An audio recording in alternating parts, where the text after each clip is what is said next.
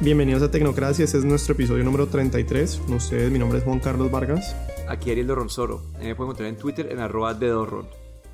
Bueno, el día de hoy arranquemos hablando por AirFox, una aplicación, bueno, una aplicación de hecho no, una billetera móvil que tiene algo de diferencia de otras billeteras móviles en que no, básicamente es para gente que no tiene cuentas bancarias, entre comillas, porque la gente la puede recargar en ciertos puntos eh, a través del, país. Pero bueno, explícanos un poco más de qué se trata esta aplicación AirFox. Listo, con la tendencia que hay de las criptomonedas y el blockchain, esa compañía está utilizando esta tecnología para crear un, mecanismo seguro que pueda pues, tener, en, tener en cuenta las transacciones y que, pues, que haya un nivel de confianza.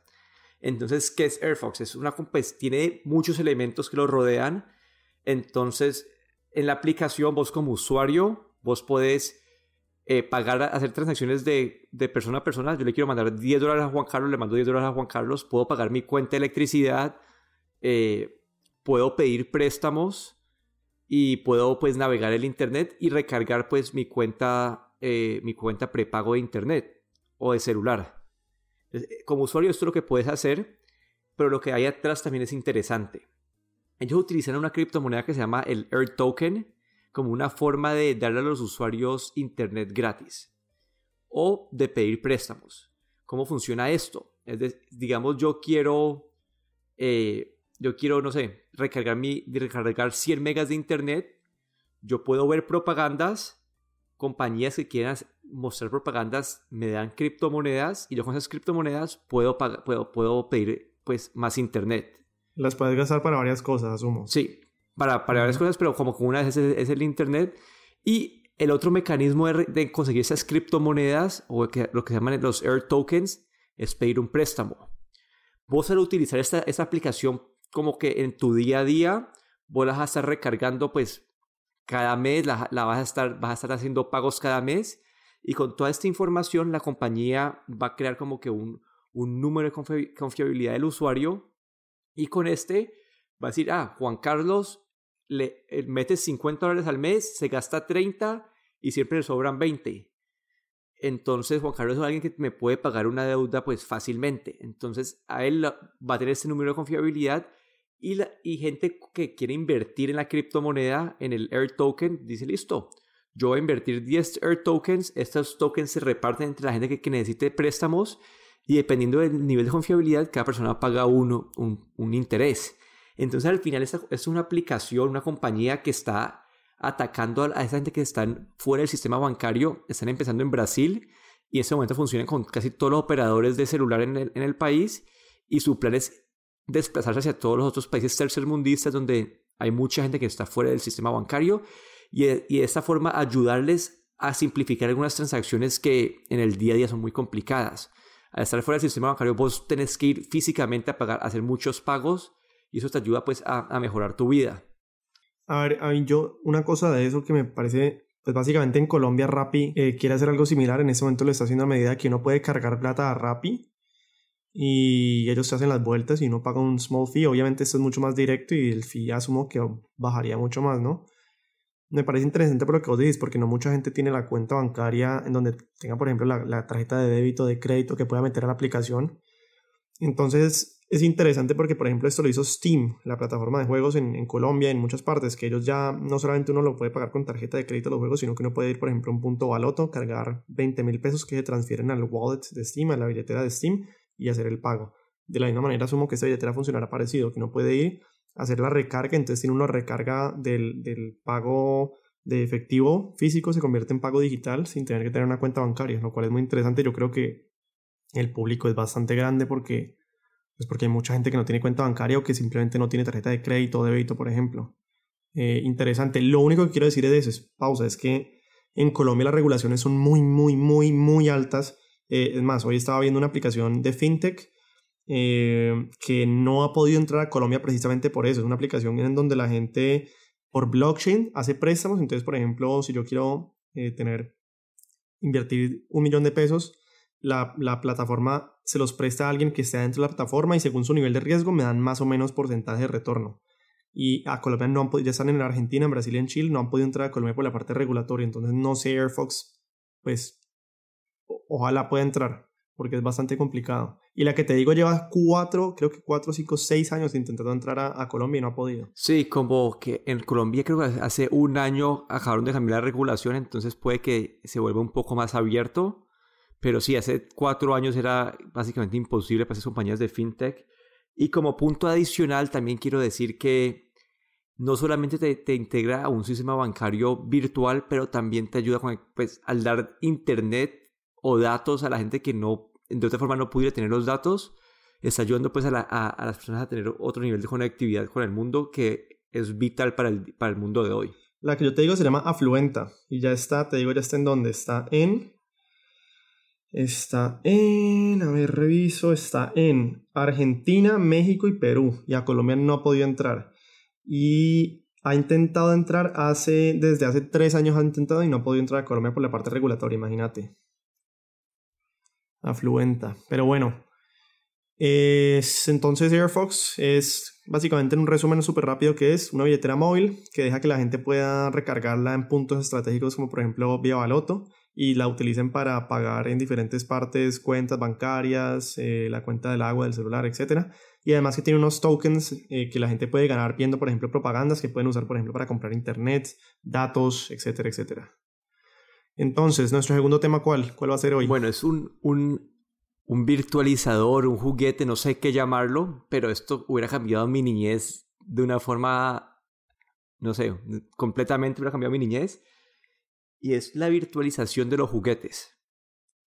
No sé si la has visto o no, pero es una para una un invento de Microsoft que tienen como que su tapetico, vos tenés tus juguetes y utilizando el computador como que básicamente generan un video o van virtualizando tus juguetes. ¿Realidad aumentada? Sí, es como una forma de realidad aumentada que están que tus juguetes básicamente los vas a meter en un mundo virtual. Entonces vos estás jugando en una mesa y en el fondo, pues con tus manos, y en el fondo los vas a ver como que en un, dentro de un castillo medieval.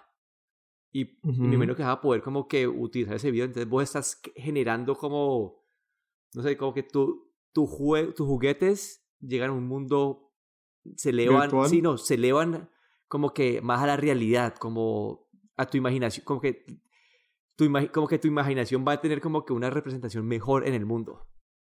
¿Y crees que eso es algo bueno? Es decir, como que, no sé, porque el punto es que, digamos, muchas de las veces los niños que ahorita con toda la parte digital como que se separan un poco de las tabletas y se vuelven un poco el mundo análogo, ¿no? No sé si sea como que la idea pues de que pues de que el niño está, en vez de mirar los juguetes va a estar asumo mirando la tableta, pues porque ese es el punto. Bueno, eso sí puede ser cierto, pero es como, una, como un híbrido, como que estás jugando con algo físico y verlo en, el, pues, en algo digital que es como eh, que me parece mejor que pues está haciendo todo en la tableta todo el tiempo. Pues sí, obviamente es mejor, pero o sea, puede que eh, como que en términos generales puede ayudar a que más bien los niños dejen un poco más la tableta y se vayan al mundo análogo un poco más, diría yo tal vez, pero pues no sé si Sí, y bueno, y eso es un prototipo por ahora, ¿no? No es un producto final ni nada. Bueno, yo voy a hacer otra predicción aquí. Mis predicciones van 10 de 10, todas han sido buenas, como siempre y es que este Project Zanzibar, como se llama, eh, va a fracasar igual que el Kinect, que nosotros lo discutimos hace como 10 años o no sé cuándo. Yo te lo dije, no me creíste, y te compraste un Xbox One y pagaste extra por el Kinect porque dijiste que era la revolución inminente de eso. Y efectivamente nunca se dio. Yo digo lo mismo con esto, no creo que pase. No creo que funcione y no creo que quede siendo lo que ellos prometen que va a ser en este momento. Yo estoy viendo el video. Bueno, ahí sí no, no sé. La verdad me parece como que algo chévere, pero al final como que es algo, es algo difícil de implementar porque pues depende que todo el mundo tenga un computador bueno o que ellos generen un aparato que vas a utilizar solamente para esto y el alcance es limitado porque pues tienes que estar jugando directamente al frente del computador. Obviamente todo eso se puede expandir con la tecnología, pero vuelve un juguete, algo que es simplemente un juguete vuelve algo mucho más costoso. Sí, yo honestamente no sé. Creo que la gente tal vez lo vea mucho como un gimmick y simplemente siga o usando la tableta o jugando con el Lego, pero no las dos combinadas entre comillas. No sé cómo le dio pues a Nintendo que es algo similar a lo de los Amiibo, ¿no? Más o menos similar, Amiibo. ¿Sí sabes cuál es? Sí, las que están como cositas extras en los juegos. sí. sí, no sé qué tanto honestamente esté pegando en ese momento. Yo, escucho, yo he escuchado que la gente pues son locos por los amigos pero para coleccionar, más no para usarlos adentro de los juegos. Porque es que son muy bonitas las figuras, ¿no? Son muy bien hechas. Listo, ahora saltemos a Uber y, es, y me parece que este, estamos viendo la evidencia del siguiente paso de la evolución de Uber. Uber se está pasando de ser la compañía de lo que era como que el, ride sharing, que era básicamente un, una compañía de taxis, a ser una compañía completamente de, de transportación. Entonces, ¿qué, anunció, ¿qué anunció Uber? Uber anunció que va, eh, vas a poder empezar a alquilar carros, bicicletas y a utilizar la aplicación de ellos para pagar el sistema de transporte público. Es decir, que todas tus, casi todas tus necesidades de movilidad dentro de una ciudad las, las puedes cumplir con la aplicación de Uber o con la ayuda de Uber. Yo tengo una pregunta ahí. Eh, pero si la gente necesita coger un taxi, o sea, los precios de, contratar un carro, alquilar un carro por el día van a ser supremamente más caros que alquilar un carro que vaya de un punto A a un punto B, ¿no? Asumo. Sí, probablemente va a ser más caro, pero al final depende de las necesidades de la persona. No sé si la persona tiene, si vos necesitas estar en un carro todo el día o hacer muchas vueltas, ahí te puede salir muy caro, puedes pedir cinco Ubers.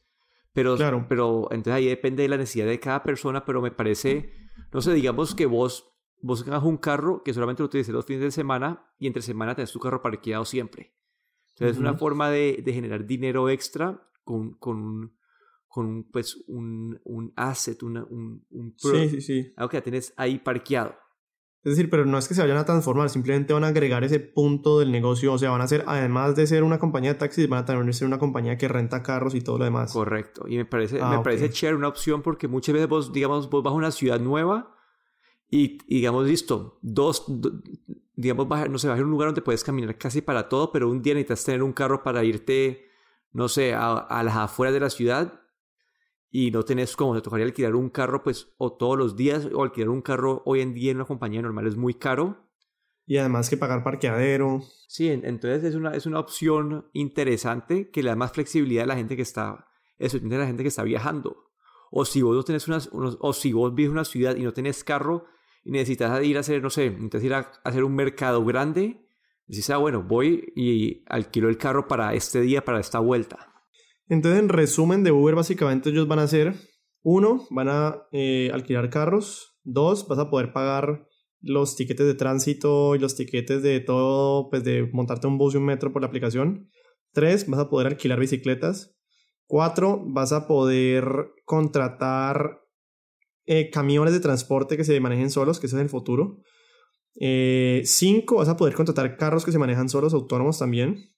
Y seis, vas a poder alquilar carros conocidos como VTOLs, que son los carros voladores, que se llama Uber Air. Sí, también, y, creo que también, hay un Uber Boats, de, creo acá también. ¿De Uber? Sí. ¿Como tal? Creo que sí. O, lo, hicieron promocionalmente o, todavía lo hay, pero creo que sí existe. Ok, o sea, bueno. Pues después de todo la, el desfase que sufrieron con este Travis Kalanick, interesante ver para dónde se dirige la compañía, ¿no? Les tocará volver a digamos, a reconstruir su reputación, entre comillas. Listo, y nuestro último tema del día. Vamos a hablar de Dubai. No de Dubai, o sea, yo no diría de Dubai, yo diría más bien que vamos a hablar del el concepto de Big Brother is watching you, como lo dijo George Orwell, y básicamente es el hermano grande nos está viendo a todos o nos va a ver a todos. No sé qué tan, nosotros ya lo discutimos en otros episodios, que no sé qué tan bueno sea, pero, pero pues en ese, en ese tipo de aplicaciones, por lo menos a mí me gusta, y especialmente para Colombia, a mí me gusta. Pero bueno, ¿qué es? Bueno, primero arranquemos lo que quería decir que, que hablar de Dubái en sí, porque Dubái es una ciudad donde hay demasiada plata. Es una ciudad donde el exceso de plata se ve y que, van a, que vas a poder, eh, como que están invirtiendo en lo que es el Hyperloop, están invirtiendo, en mucho, están invirtiendo mucho en tecnología. Y ahora están invirtiendo en lo que son las placas de carros inteligentes. ¿Qué van a hacer? Pues una placa de carro que va, va digital, que va a poder cambiar el mensaje o la placa que dice atrás, va a poder cambiar colores, va a poder saber dónde están los carros. Entonces, en cuanto al lado, el lado bueno es que va a ayudar con cosas del día a día, digamos, ah, te robaron el carro, ah, va a decir, hola, me están robando, como que la gente va a poder saber el estado del carro. Los policías van a saber dónde está el carro. Básicamente la placa también se comunica con otras placas inteligentes, sí, Al fin, entonces va a ayudar a a ser más fácil de cobrar un, peaje, a ser más fácil de, de cobrar una multa, va a ser más fácil de, de coger un ladrón y, y, de moverte entre ciudad y ciudad, tal vez entre país y país, digamos que, no sé, tal vez tener unas, si quieres tener como que placas diferentes en diferentes ciudades por alguna razón, te da mucha esa flexibilidad, pero, pero, pero, pero... Sí, la parte de privacidad. Es el hecho de que al tener este tipo de, de tecnología van a saber siempre en todo momento dónde estás. Sí. Entonces sí, si se roban tu carro muy chévere, lo pueden encontrar de una rapidito, pero el hecho de que el gobierno siempre va a saber en dónde estás, cuánto te moves, cuándo te moves, y eso pueden usarlo en tu contra en casi cualquier situación, entonces es una pérdida de privacidad. Pero yo, yo ahí con eso tengo que decir algo, es que creo que en este momento vivimos en una época en la que la pérdida de privacidad es casi que inminente, desafortunadamente. Eh, claro, digamos que hay diferentes niveles de privacidad. El uno es dónde estás y el otro es quién sos y qué comes y a qué horas estás en el baño más o menos. Y creo que este tipo de cosas como saber a dónde estás en el carro, pues en últimas ya los celulares lo están haciendo. Y creo que es más, o sea, favorece más a la gente buena que no. Por ejemplo, si eso no existe, pues digamos los buenos pues van a seguir en su anonimato, pero pues digamos que nada les va a cambiar, mientras que los malos seguirán pues robando carros, etcétera, etcétera. Y mientras que al revés, pues los buenos sí, pues seguirán en su día a día. No creo que les cambie mucho el hecho que el gobierno sepa dónde están, mientras que, entre comillas, los malos, pues no, e-, es lo que me refiero. Y lo mismo, pues, porque digo lo de Big Brother, porque en China también salió una noticia que ya están con, los policías los están poniendo gafas que reconocen la cara de, de las personas y ya pudieron, por ejemplo, capturar a una persona que había robado, no me acuerdo cuál era el, el, el, el delito. El delito, sí y la pudieron capturar en un estadio de 67 mil personas, es decir, casi que, pues no sé, a mí esto me parece honestamente bastante revolucionario. Y, y para un país como Colombia, imagínate, pues un carro robado, una placa, una persona, que simplemente la policía, no importa si ya sea hoy, dentro de una semana, dentro de un mes, aparece en cualquier pedazo y sea reconocido instantáneamente, yo creo que sería pues un cambio pucha, bastante grande. Sí, eso fue, eso fue como lo, que hablamos desde el episodio de... Mm, sí, sí, sí. No me acuerdo si fue el CES o el Mobile World Congress, uno de los dos. Pero no me acuerdo, pero sí. Fue cuando hablamos de las, de las luces de ciudad inteligentes que iban a tener cámaras, eh, no micrófonos, eh, y, o no sé, micrófonos y parlantes, pero básicamente también ayudan a hacer todo eso que estamos mencionando pero sí, es como el hecho de que hoy en día te pueden, como tu, celular tiene GPS y sabe dónde estás todo el día, pero lo, la información la tiene Google, la tiene Apple, no la tiene el gobierno per se. Entonces, es un poco diferente eh, el nivel de privacidad que se pierde ahí. Sí, obviamente es distinto. porque yo creería que en la mayoría de situaciones la gente confía más en una compañía como Google o Apple encima de un gobierno. Total, total. Total, yo, yo creo que tendría que ser un tipo de mezcla, no sé cómo explicar, como tal vez no netamente del gobierno, porque honestamente si un gobierno, por ejemplo, en Colombia es afortunadamente tan corrupto como es, pues no, esa información no sé si sería muy útil en las malas manos, pero no sé si tal vez una alianza público-privada, no sé, no sé. Eh, pero igual, honestamente me interesa, me interesa también lo que está haciendo Dubai, que no solamente es esto, sino que ya están, pues nosotros lo mencionamos otra vez, que están eh, ensayando carros de patrullas de policía autónomos, ya están ensayando taxis, voladores, es decir, Chévere, chévere. Pero bueno, con eso, Daniel. Con eso cerramos el episodio de hoy. Recuerden que nos pueden encontrar en YouTube, en el canal buscando Tecnoduda. Si utilizan un celular de Apple o tienen sistema operativo iOS, busquen la aplicación de Apple Podcast, buscan Tecnocracia y nos dejan una reseña con 5 estrellas. Eso es todo por hoy. Aquí Daniel Dorronsoro. Me pueden encontrar en Twitter en arroba de Y mi nombre es Juan Carlos Vargas. Muchas gracias a todos.